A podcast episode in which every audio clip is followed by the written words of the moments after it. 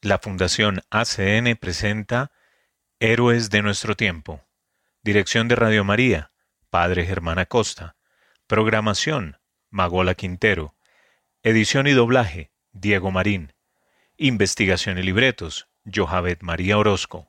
Locución, Hernán Darío Cadena, Diego Marín y Johavet María Orozco.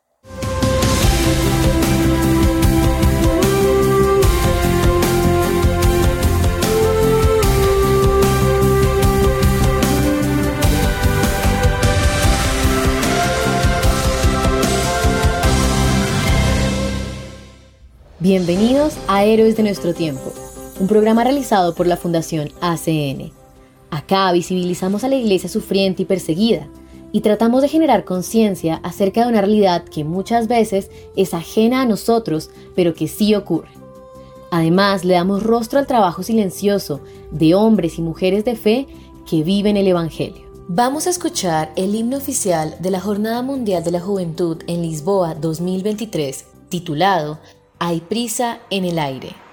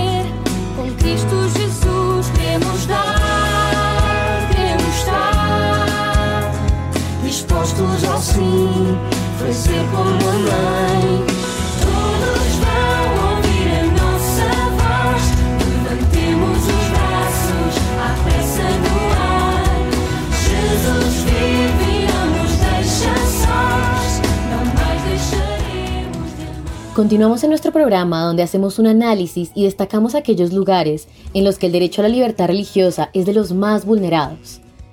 En el episodio del día de hoy les traemos noticias, testimonios y vivencias de héroes que donan sus vidas para difundir el mensaje de salvación. Hoy, en nuestra sección ACN Noticias, escucharemos tres historias que nos deben a la realidad de la Iglesia en diferentes lugares del mundo. Atendamos. Compromiso de los laicos en la República Democrática del Congo, una característica esencial de una de las iglesias más vivas de África. La República Democrática del Congo, RDC, tiene una de las iglesias más vivas de África, con 4.602 sacerdotes que realizan su ministerio en 1.500 parroquias y 11.000 religiosos y religiosas que apoyan su labor pastoral y social. Sin embargo, además del clero, los laicos están muy comprometidos y esa es una característica esencial de la iglesia local. Muchos catequistas y laicos dan testimonio de su fe en los ámbitos político, económico y cultural. La formación que comienza a una edad temprana en la RDC es clave para que la iglesia sea dinámica, la Iglesia tiene una función relevante a la hora de impartir educación y evitar que los jóvenes se involucren en la violencia de las pandillas y las milicias en las zonas de conflicto. Dar a los niños la oportunidad de oír hablar a Dios es uno de los mejores regalos que podemos hacerles, afirma el padre Sene Sánchez, socio de proyectos de la Fundación Internacional ACN, director del Verbum Bible, una editorial de libros religiosos con sede en Kinshasa. Gracias a la generosidad de nuestros benefactores, estamos apoyando a la diócesis de Kinshasa con 10.000 ejemplares de la Biblia del Niño y 10.000 ejemplares del folleto Los niños rezan el rosario. El padre Sánchez explica que la devoción de la gente a la Virgen María es muy fervorosa. Animamos a nuestros niños en su devoción enseñándoles a rezar el rosario. El cardenal Fridolin Ambongo Besungu apoya el proyecto y considera que su realización permitirá a los niños de las diócesis de la República Democrática del Congo adquirir una base sólida para su vida espiritual. Diócesis de Ucrania presta ayuda vital a personas traumatizadas por la guerra. Monseñor Mikola Petro Lushok, obispo del oeste de Ucrania, contó a ACN sobre su lucha para ayudar a las 400.000 personas marcadas por la guerra que han llegado a su región desde que comenzó la invasión a gran escala por parte de Rusia en febrero del año 2022. La región ucraniana de Transcarpatia, con una población de un millón de habitantes, ha acogido a un total de 400.000 desplazados internos procedentes de otras partes de Ucrania, por lo que la diócesis de Mukachevo ha intensificado su ayuda a los que huyen de las zonas de guerra. Los edificios de la diócesis se han convertido en alojamientos y casi la mitad de las familias católicas de rito romano de esta región han alojado a desplazados internos en sus propias casas, declara Monseñor Mikola Petro Lushok, obispo auxiliar y administrador apostólico de Mukachevo, a la Fundación Internacional ACN. Monseñor Lushok contó que esta diócesis también está apoyando a organizaciones locales que ofrecen asesoramiento sobre traumas a las personas afectadas por la guerra, incluidos los soldados que regresan del frente y las familias de los caídos en combate. ACN aportará fondos para ayudarnos a ofrecer formación psicológica y terapéutica a los profesionales de la salud mental para que puedan atender en el futuro a quienes regresen con profundas heridas mentales, dice el obispo. El invierno pasado, cuando la región se quedó sin electricidad tras los ataques aéreos contra centrales térmicas e hidroeléctricas, ACN proporcionó también generadores y sistemas de almacenamiento de energía con baterías para ayudar a la gente a mantener el calor. Muchos de los que buscan refugio en la región son familias con niños, por lo que la diócesis ha organizado campamentos de verano en las montañas y otros entornos naturales con actividades creativas para los niños desplazados y actividades para que las familias desplazadas fortalezcan y renueven su espíritu, dice el obispo. También destaca el prelado el coste psicológico y económico que la guerra ha tenido tanto para los desplazados internos como para la población local, muchos de los cuales han perdido todos los medios para mantenerse a sí mismos y a sus familias. Como resultado, mucha gente ha abandonado la región de Transcarpatia. Muchos de los líderes de la región y de nuestra diócesis también se han marchado. Por lo tanto, uno de los retos ha sido reorganizar completamente la forma en que todo funciona a diario, agrega Monseñor Luchok. El obispo realiza regularmente viajes pastorales por su diócesis y allá donde va, la gente le cuenta lo mucho que la guerra les ha herido de diversas maneras y añade, un aspecto de las dificultades es que no se ve el final. La gente está mentalmente fatigada. También están los que han resultado heridos físicamente en la guerra. El prelado afirma que en estos tiempos difíciles, no debemos obsesionarnos con cómo eran las cosas antes y por qué nuestro sufrimiento continúa. En su lugar, deberíamos sumergirnos en la oración y reflexionar sobre el significado y el poder del Calvario.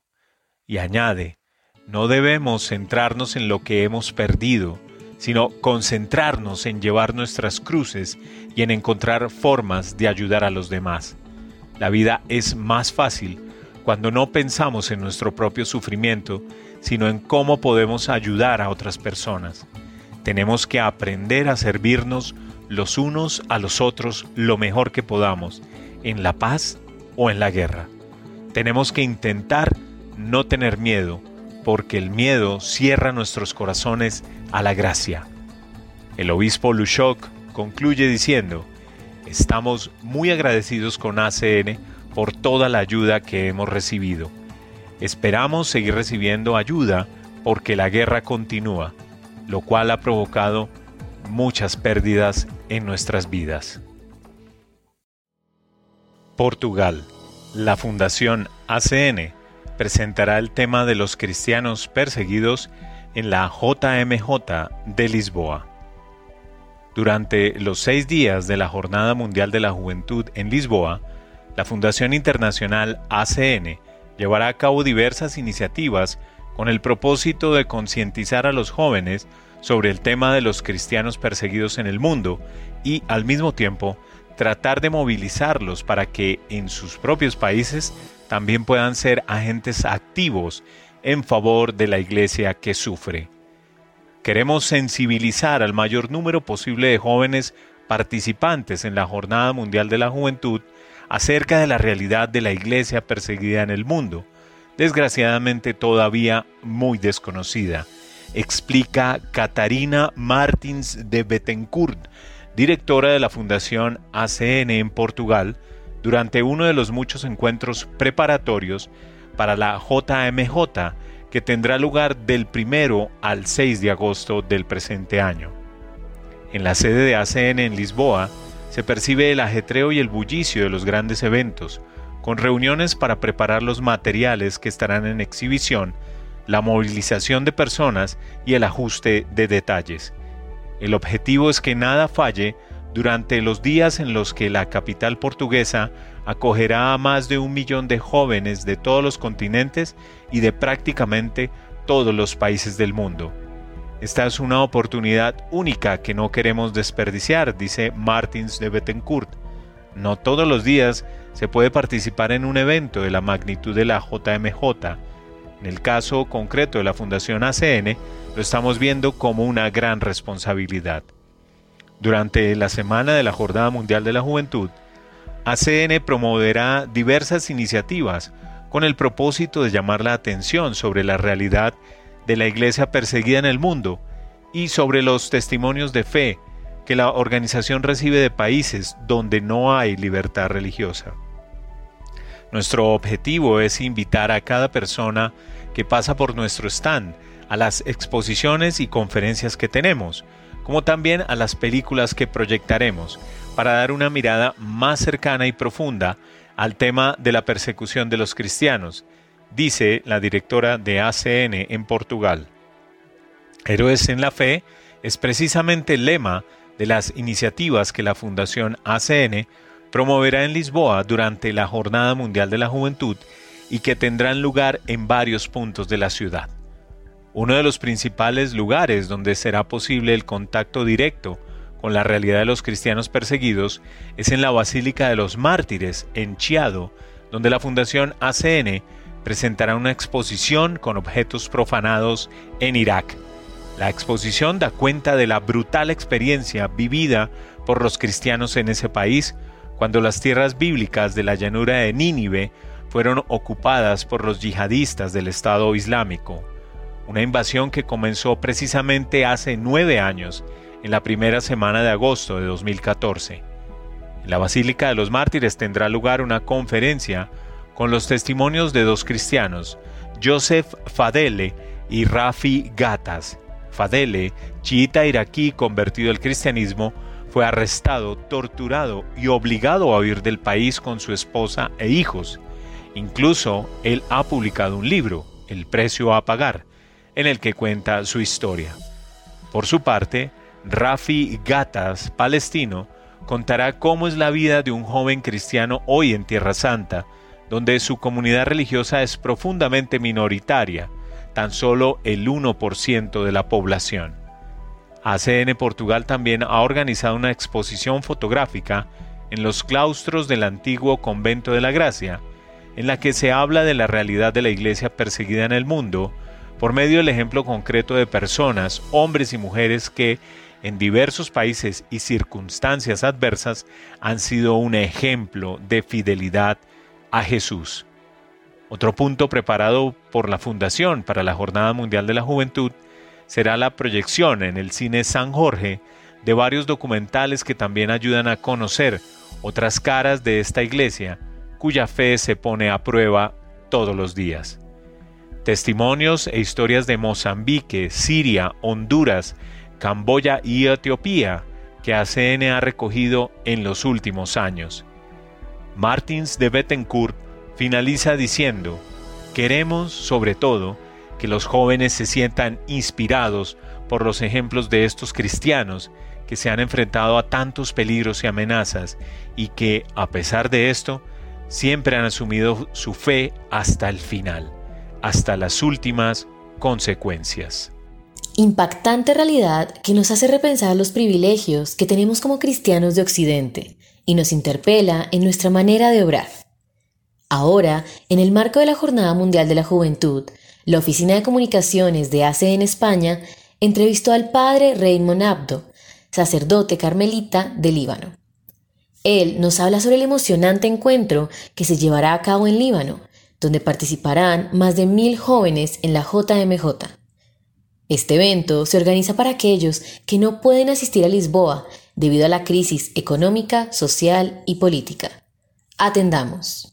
2.100 jóvenes procedentes de Siria, de Líbano, que no podrán estar en Lisboa dada la difícil situación en sus países, sí celebrarán encuentros en eh, sus respectivos lugares de origen. Ayuda a la Iglesia necesitada va a financiar con cerca de 400.000 euros estos eventos nacionales en plena sintonía, eso sí, con la Jornada Mundial de la Juventud de Lisboa 2023. Y hoy precisamente vamos a conocer también más detalles, en concreto sobre esa JMJ de Líbano, organizada por el Departamento de Juventud de la Asamblea de Patriarcas y Obispos Católicos de Líbano. Nos acompaña ya desde allí, desde este pequeño país de Oriente Medio, el padre Raymond Abdo, provincial de los Carmelitas Descalzos del Líbano. Bienvenido, padre. Abuna, ¿cómo estás? ¿Cuánto tiempo? Gracias. Buenos días a ti, a todos los oyentes y Dios os bendiga. Padre, ¿qué actividades van a realizar esos días en Líbano y en qué región van a tener lugar? Bueno, en, Líbano eh, eh, los jóvenes eh, que se considera que tenemos en Líbano una crisis muy fuerte económica que no permite a muchos jóvenes de participar directamente y de soportar los gastos para viajar y todo lo que queda. Por esto, eh, la conferencia episcopal, con la, con la asistencia de ayuda a la iglesia necesitada, han organizado un encuentro muy grande donde hasta ahora los eh, que se han inscrito en este acontecimiento de jóvenes en Líbano serán 1.800 jóvenes. Eh, el encuentro será en el patriarcado, en el lugar de Zumar, cerca de Harissa, eh, donde el patriarca en el día del encuentro, el último día, que será paralelo al, encuentro del Papa con la juventud en, eh, en la eh, JMJ, y, estos jóvenes se encontrarán todos en, en este mismo lugar, han ocupado ya todos los conventos, monasterios y parroquias alrededor de la zona de Harifa y de Bzumar, en el Monte Líbano. Y, tendrán eh, un programa de cuatro días eh, el, que terminan el 6, pero en medio de esos días tendrán un día muy importante. Como sabéis, hace tres años hemos tenido el 4 de agosto de 2020 la explosión de Beirut, del puerto de Beirut. Y por esto, el día 4, sea en, uh, Lisbona, uh, sea en, en Líbano, habrá un encuentro de todos los jóvenes de oración con las víctimas y las familias de las víctimas de la explosión de Beirut, para rezar porque el Señor sane las heridas de las personas y que el Señor mande paz al Líbano y a todo el mundo. Esto será eh, durante eh, estas celebraciones de la JMJ eh, libanesa. Eso es una versión muy importante que será paralelamente, habrá celebraciones, procesiones, encuentros vía crucis, también se habrá bellas de oración, habrá también encuentro con el patriarca maronita, que es el presidente de la Conferencia Episcopal de Oriente Medio, y, también muchos obispos participarán porque en estas jornadas no solamente habrá jóvenes católicos, también cristianos de todas otras eh, confesiones que se representan en Líbano. Y como estamos diciendo, Líbano acoge este encuentro de jóvenes en medio de un contexto social y económico muy difícil. Así que, Padre Raymond, ¿cómo describiría la situación del país y las principales necesidades, especialmente de estos jóvenes?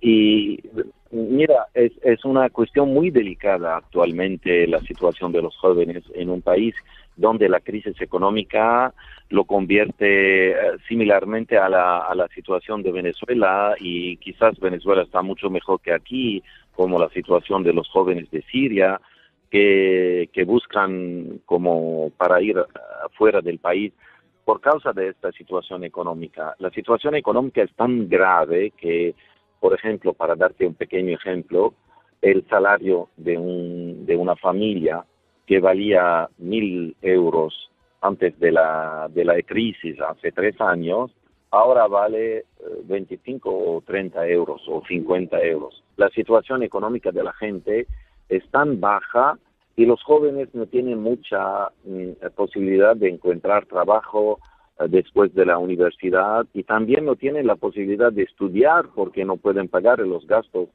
ni de, del transporte ni de la uh, alquiler de la casa, ni para comer. Es, se, se, convierte todo en dramático en la situación actual del país.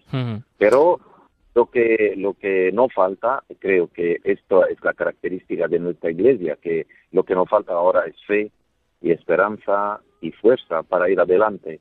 Y creo que la iglesia y ayuda a la iglesia necesitada, creo que ha hecho un trabajo enormemente grande y valioso en la eh, crisis del Líbano porque ha sostenido durante estos tres, cuatro años no solamente las familias y las comunidades religiosas eh, y también las estructuras como los hospitales, eh, los colegios, las escuelas, y durante estos tres años se han asistido casi todas las escuelas del país para para mantener, ayudar a las familias. Eh, ¿Qué supone este apoyo ahora de ayuda a la Iglesia necesitada para este encuentro de jóvenes, jóvenes en Líbano? ¿Qué pasaría ¿no?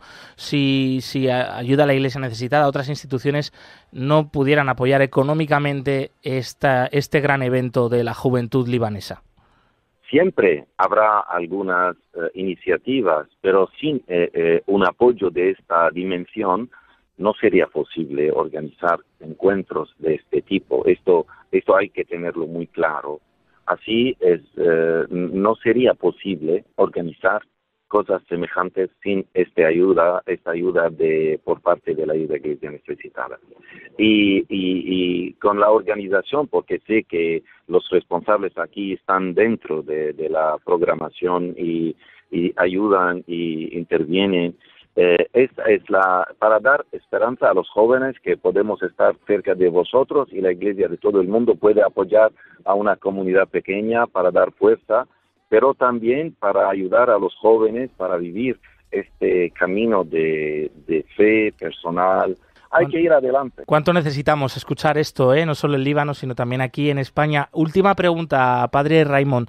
Eh, también a lo mejor alguno se puede preguntar, oye, después de escuchar la gran necesidad que vive eh, un país como Líbano, eh, con esa profunda crisis económica, con la falta de futuro para tantos jóvenes y tantas familias, ¿por qué no dar esta cantidad, mm, que en el caso de la JMJ de Líbano creo que es de casi 200.000 euros, para un evento así que va a durar unos días, que va a reunir a, bueno, pues un millar de jóvenes eh, y no darlo mm, a otras necesidades, a, a lo mejor obras de caridad, eh, obras de solidaridad. ¿Qué importancia tiene para la Iglesia el Líbano que, se fomente ¿no? este tipo de evento allí?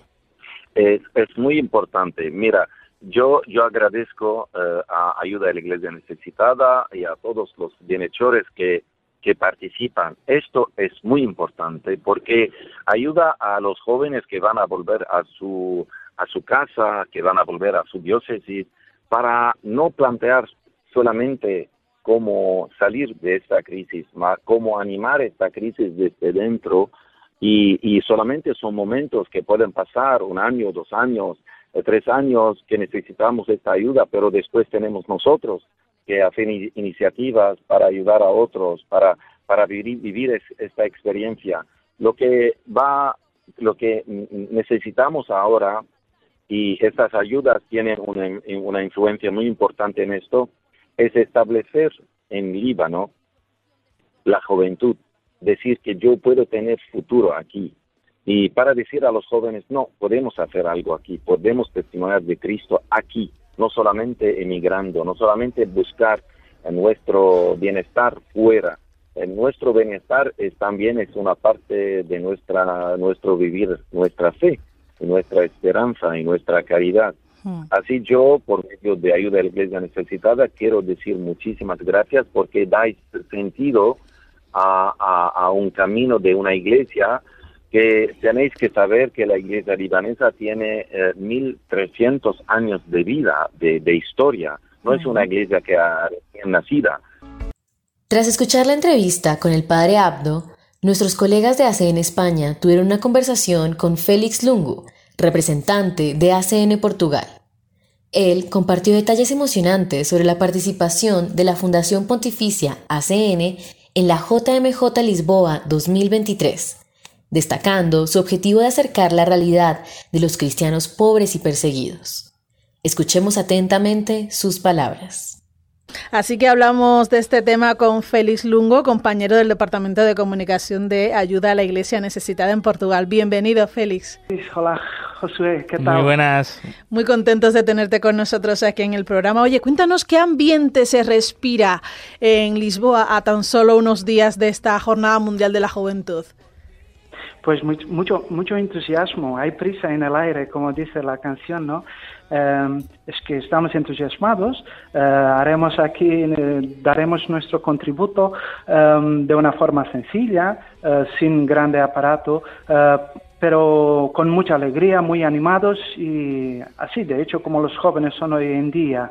Em, si queréis, os puedo contar un poco lo que estamos a preparar eh, lo que hemos imaginado que podrá ser la participación de la ACN eh, durante una semana en este encuentro con, con, más de un millón de jóvenes y con el Papa y, que será un momento muy, muy, muy fuerte. Así es, Félix, porque hemos hablado hasta ahora del apoyo de ayuda a la Iglesia necesitada en esas jornadas mundiales de la juventud en Líbano, en Siria, pero también eh, vamos a estar presentes en Lisboa, en la Jornada Mundial de la Juventud de Lisboa 2020 y cuéntanos de qué manera.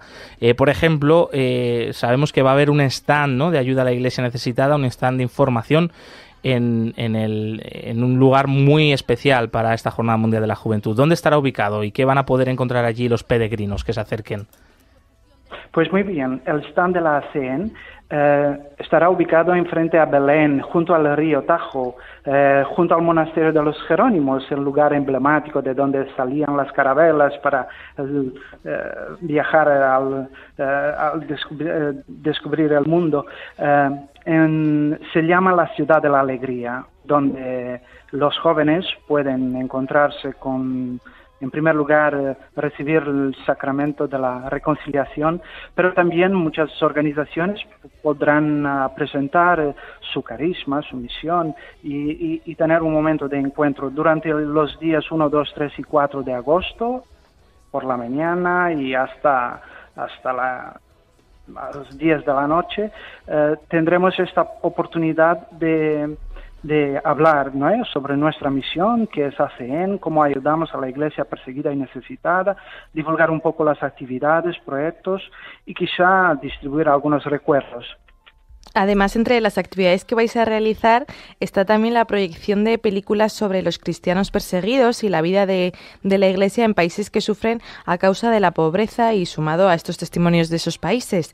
¿Dónde y cuándo se van a proyectar y cómo será la dinámica de esta actividad? Es verdad, Clarice, es que en el corazón de la ciudad de Lisboa, en la Avenida de Libertad, un famoso cinema, San Jorge, San Jorge, iremos transmitir siete películas. Son documentales producidos por la CERTEN, que es eh, la Em, organización que eh, trata de, producir eh, documentales para la ayuda a la iglesia necesitada y em, hablaremos sobre los desafíos de las comunidades cristianas más carenciadas. Sobre todo hablaremos sobre o intentaremos enseñar a estos héroes de la fe que nos pueden inspirar eh, con su labor altruista a favor de los demás, en promoción de la vida humana, y, entonces tendremos siete películas. Eh, os puedo contar así rápidamente los títulos. Mujeres extraordinarias, que habla sobre la vocación de las religiosas, monjas, y eh, hermanas, que dedican su vida en varias partes del mundo. Otra película, Soy un desplazado interno, habla sobre la crisis en Cabo Delgado, en Mozambique, sobre los, eh, los ataques yihadistas y, y, cómo la Iglesia responde eh, ayudando a más de un millón de, desplazados. Otra película es Con todo lo que tengo, habla sobre la vocación de los seminaristas, es muy, muy, muy bonita. Eh, tenemos, tendremos también un film sobre Siria, no es el fin, en que eh, no hablaremos apenas de la destrucción y la guerra, pero eh, enseñaremos el sentido de la esperanza eh, a pesar de todas las dificultades. Una otra película, antes que se vayan, hablaremos sobre la migración de América del Sur, en particular sobre Honduras, y por fin más dos películas, Cristo mutilado, sobre el problema de, los, de las minas eh, y, las personas destruidas por causa de la guerra en Camboya.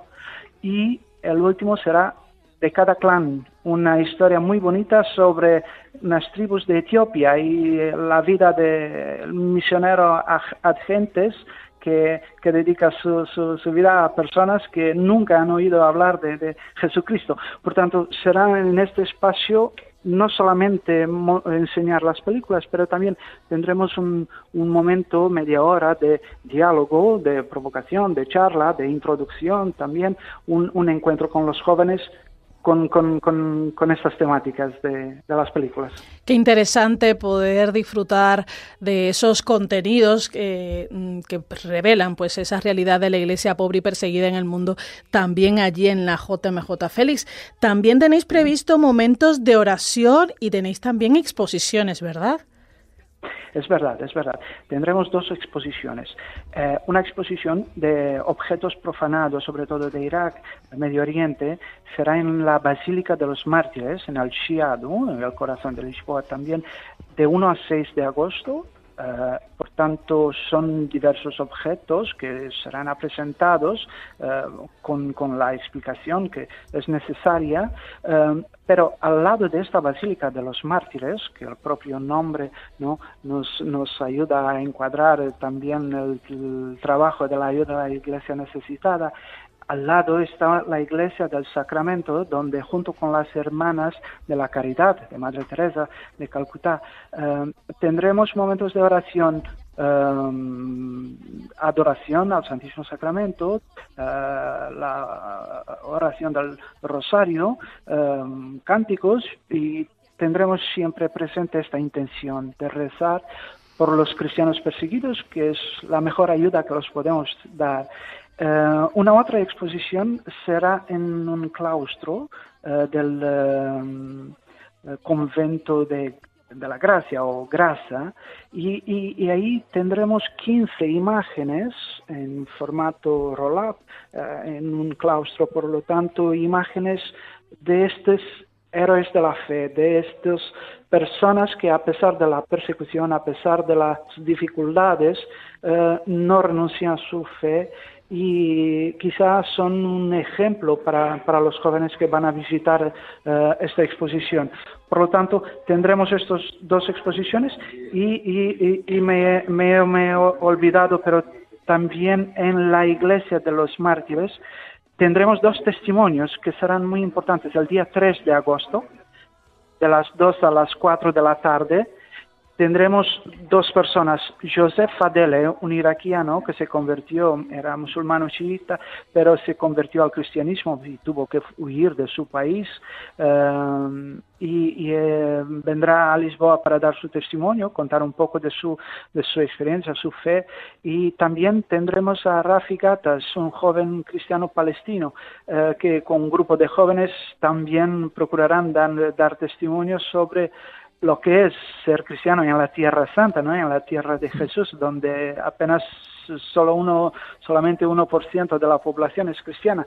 O sea, eh, hay muchos, muchos, em, muchos lugares y provocaciones, por así decir, eh, en que queremos que los jóvenes hagan esta, eh, no es propiamente una experiencia, pero por lo menos un encuentro, que descubran este rostro que la iglesia necesitada no es solamente dolor, sufrimiento, pero también esperanza, también alegría, también eh, cuenta con nosotros, con todos, con los benefactores, eh, pero también los más jóvenes que a lo mejor nunca oyeron hablar de, de, esta organización y quizá mañana podrán ser nuestros benefactores.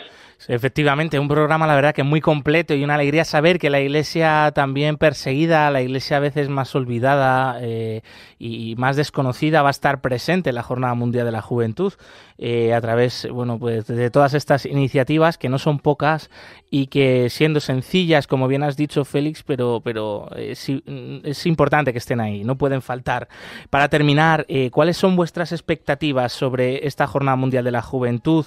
¿Qué importancia tiene esa presencia de ACN en esos días, eh, es decir, ¿no? que eh, ¿en qué os sentiríais satisfechos ¿no? después de tantos días de trabajo si hubierais conseguido, mm, bueno, qué es lo que queréis ¿no? con, esto? Bueno, en primer lugar, em, queremos marcar presencia, estar presente donde la iglesia está, donde las personas están, donde los jóvenes están, y, no nos podemos aislar y, queremos, queremos participar. Eh, es de hecho un, algo único, es por la primera vez en, Portugal, en España ya hubo dos, dos jornadas eh, y, y es, es algo de alguna manera histórico. Agradecemos sinceramente al padre Abdo y a Félix Lungu por compartir sus perspectivas y experiencias en estas entrevistas. Su valiosa contribución nos ha brindado una visión más profunda de la Jornada Mundial de la Juventud y la importante labor de ACN en apoyo a los cristianos necesitados. Gracias por enriquecer nuestra comprensión de estos temas tan significativos. En nuestra última sección tenemos No los olvidamos, un espacio que nos trae las historias y vivencias de los héroes que dan su vida por el Evangelio.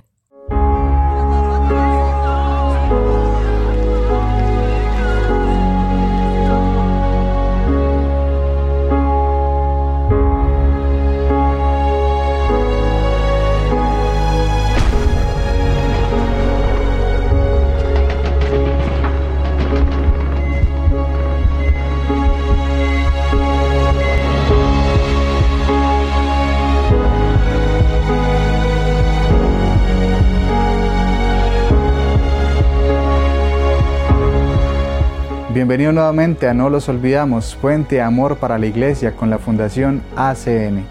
Leamos voz a la iglesia sufriente y perseguida y hacemos visible el trabajo heroico y silencioso de tantos hombres y mujeres de nuestra iglesia que incluso son capaces de dar su vida por llevar el amor de Cristo a los más necesitados. Esta vez un testimonio de conversión y fe con el hermano Rudy Alexander Ruiz Ferrera, seminarista de la Congregación de los Misioneros de África, los Padres Blancos de Guadalajara. Rudy llegó muy pequeño a México desde Honduras, su país natal, proveniente de una familia no católica. Este seminarista nos cuenta su encuentro con la fe por medio de la Eucaristía y su anhelo de ir a África a llevar el amor de Cristo. Atendamos su testimonio. Mi nombre es Rudy Alexander Ruiz Ferrera, soy de Honduras, me encuentro actualmente en el Seminario de los Misioneros de África, los Padres Blancos, aquí en Guadalajara.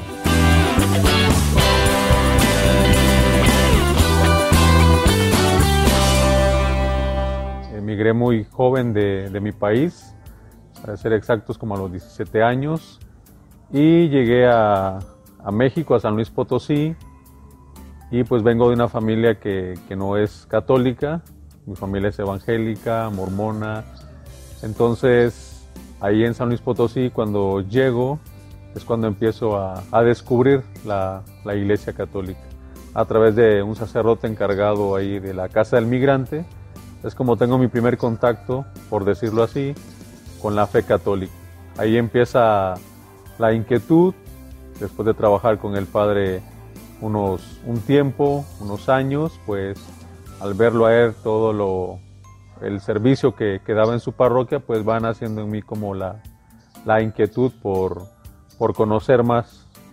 Yo en, en, Honduras, pues toda mi infancia eh, me la pasé, digamos, en diferentes denominaciones evangélicas, porque pues de niños íbamos a un lugar, porque iban a dar comida o dar juguetes, entonces andábamos con mis amigos en los cultos que hacían ahí los hermanos protestantes cerca, pero en la iglesia que nos congregamos al 100 con mi familia, pues fue en los mormones. Eh, toda mi infancia y adolescencia pues se desarrolló ahí, entonces no conocí nada en Honduras de la iglesia católica. Ni un sacerdote, ni una catequista, nada. Nunca entré a una iglesia católica en mi país. Todo esto lo hice aquí en México, donde nace mi, mi, mi fe, digamos, católica y mi primer acercamiento pues con, con la vocación también, por llamarlo así. Cuando yo iba frecuentemente con el Padre y empezaba a descubrir la, la fe, pues yo tenía lo que había aprendido en Honduras, en, mi, en la fe que yo eh, profesaba antes. Entonces creo que me llamó la atención mucho el servicio del Padre, ver cómo se entregaba con la gente, ver su entusiasmo para servir a la gente. Y también me tenía muchas dudas ¿no? sobre la Iglesia Católica y lo que yo había aprendido allá. Entonces empecé a, a descubrir cuál era la diferencia. Una vez que descubro, pues la pregunta más frecuente que tenemos nosotros cuando somos evangélicos, ¿por qué las imágenes? ¿Por qué los santos? ¿Por qué la Virgen? ¿Por qué el Papa y todo esto? Pues una vez que esto me queda claro, pues ya le digo al Padre que quiero hacer mis, mis sacramentos, que sentía aparte pues en mi, corazón muy adentro que, que por ahí era el camino. Pero creo que primero me, me enamoró mucho el, el trabajo del sacerdote, al servicio de, de, la gente que tenía. En el 2011, si no mal lo recuerdo, en abril, en un fuego nuevo, hice mis tres sacramentos en San Luis Potosí. Eh, fue un momento inolvidable, no, no, no, lo puedo olvidar y recordarlo me causa mucha alegría todavía, porque la iglesia estaba llena ese día y éramos varios, pero yo era el más, más grande. Y recuerdo que cuando hice el bautizo, pues cuando fue el bautismo todo era normal, cuando pasó la confirmación también, pero a la hora de comulgar, eh, recuerdo que tardé tres veces en poder comulgarla, porque cuando el padre me quería dar la comunión la primera vez empecé a llorar mucho, después me calmé y volvimos a, a la segunda, volví a llorar y hasta la tercera es cuando pude recibir la comunión. De hecho, muchos vecinos que me conocieron ahí en la parroquia me dicen el llorón, ¿no? Porque eh, vieron ese, ese momento que para mí era algo muy importante. Y estoy seguro hoy en día que, que Jesús está ahí, en, en, esa comunión. Entonces eh, fue importantísimo y, algo que me ha dejado marcado hasta el día de hoy.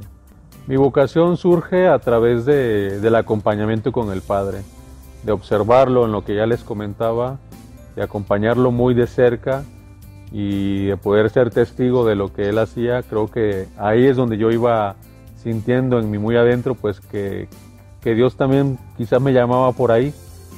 Sí me costó un poco más por mi historia, entender que era por ahí el camino, pero creo que ahí está mi primer momento, los primeros signos vocacionales los encuentro ahí. Y África, ¿por qué África? Pues una de mis recuerdos es que la primera vez que asistí a un retiro vocacional, pues escuché a un sacerdote hablar de África y dije, si un día Dios me llama a esto, pues me gustaría servir en África. Como dije en el principio, me encuentro en la comunidad de los misioneros de África, los, los padres blancos. Creo que aquí eh, encuentro el carisma ideal para poder desarrollar la misión que, que a mí me gusta, que es en África. Desde mucho tiempo pues he pensado en este continente, entonces siento que aquí encuentro todo, todo esto. De hecho acabo de finalizar mi, mi tercer año de filosofía y me preparo próximamente para, para ir al noviciado, el cual lo voy a hacer en Burkina Faso, eh, un país de habla francesa de, en África.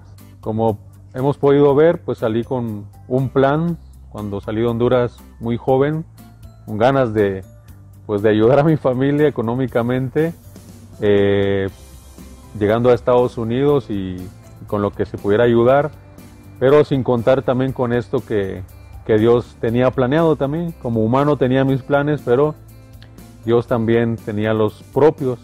Y hoy en día pues estoy aquí y no dejo de sorprenderme de, de esto que, que, Dios ha hecho en, en mi vida. Entonces, es invitarles también a que pues se dejen sorprender por Dios porque quizás también tiene algo importante en la vida de cada uno de, de ustedes. Recuerdo que cuando mi familia pues supo ¿no? que, que empecé a, a, ir a retiros y cuando le comenté que, que, había hecho mis sacramentos en la iglesia católica, pues pensaron que lo había hecho por agradecimiento al Padre que me había ayudado. Pero pues yo sabía en mi corazón que había algo más. Al principio sí fue muy tensa la relación en ese sentido porque pues no crecí en una familia católica, no fui monaguillo, nunca conocí a un padre allá en Honduras eh, católico, nunca entré a la iglesia allá católica, entonces para ellos sí era algo que los desconcertaba, que hasta el día de hoy, de hecho cuando voy, pues se quedan pensando todavía, pero creo que, que la relación gracias a Dios ha ido modificándose, poco a poco van entendiendo lo que, lo que Dios tiene para mí y, lo que a mí me gusta y creo que al verme ellos contento y, y, que pues estoy seguro en este camino, eh, creo que también lo van entendiendo y lo van asimilando y van comprendiendo lo que, lo que Dios quiere hacer conmigo. Para reflexionar ahí en casita todos, como de migrante, pues a seminarista, ¿no? De mormón o de evangélico a católico. Sin dudas estas cosas solo las, las hace Dios, siempre y cuando nosotros disponemos el corazón y, y escuchamos lo que Él nos quiere decir. Y que Dios los bendiga. Muy edificante lo que nos cuenta el hermano Ruiz Ruiz, seminarista en formación, quien realmente quiere hacer realidad el sueño de ser misionero para ir a África a algún lugar remoto y llevar el consuelo y la esperanza verdadera de Jesucristo. También el testimonio de Rudy nos muestra el camino de la fe a partir del encuentro profundo con nuestro Señor en la Eucaristía.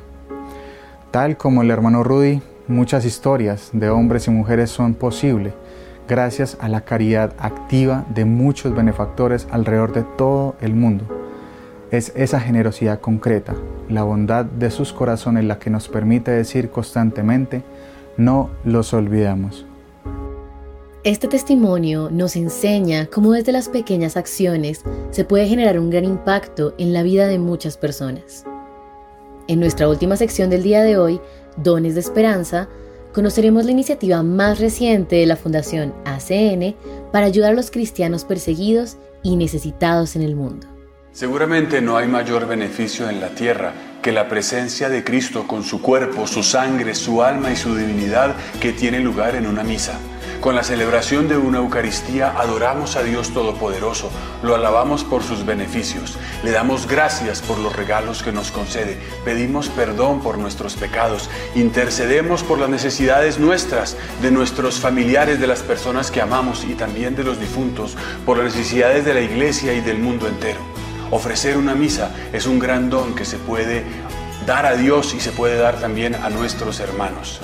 Ofrece una misa, entérate de cómo puedes hacerlo visitando la página de la Fundación acncolombia.org. Con esta invitación concluimos por hoy Héroes de nuestro tiempo. Muchas gracias por su compañía y su sintonía. Los animamos a ser puentes de amor y ayudar a que las manos de Dios sigan haciendo su obra en tantos lugares del mundo. Ingresa a www acncolombia.org o www.acn-global.org y síguenos en nuestras redes sociales para que no te pierdas nada de nuestro contenido y conozcas las formas en las que tú también puedes secar las lágrimas de Dios donde quiera que Él llora. Cerramos con la segunda parte de la canción Hay prisa en el aire, himno oficial de la JMJ Lisboa 2023. Escuchemos. Sem ter dúvidas de sua missão, Maria tão jovem, depressa deixou sua casa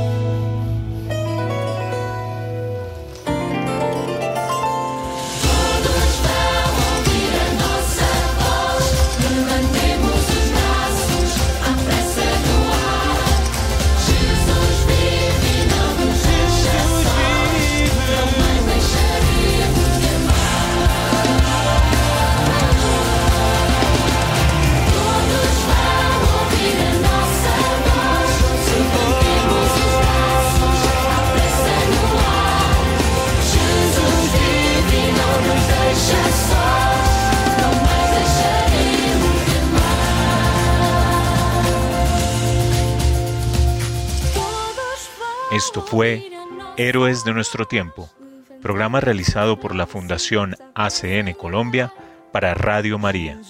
Gracias por su sintonía. Dios los bendiga.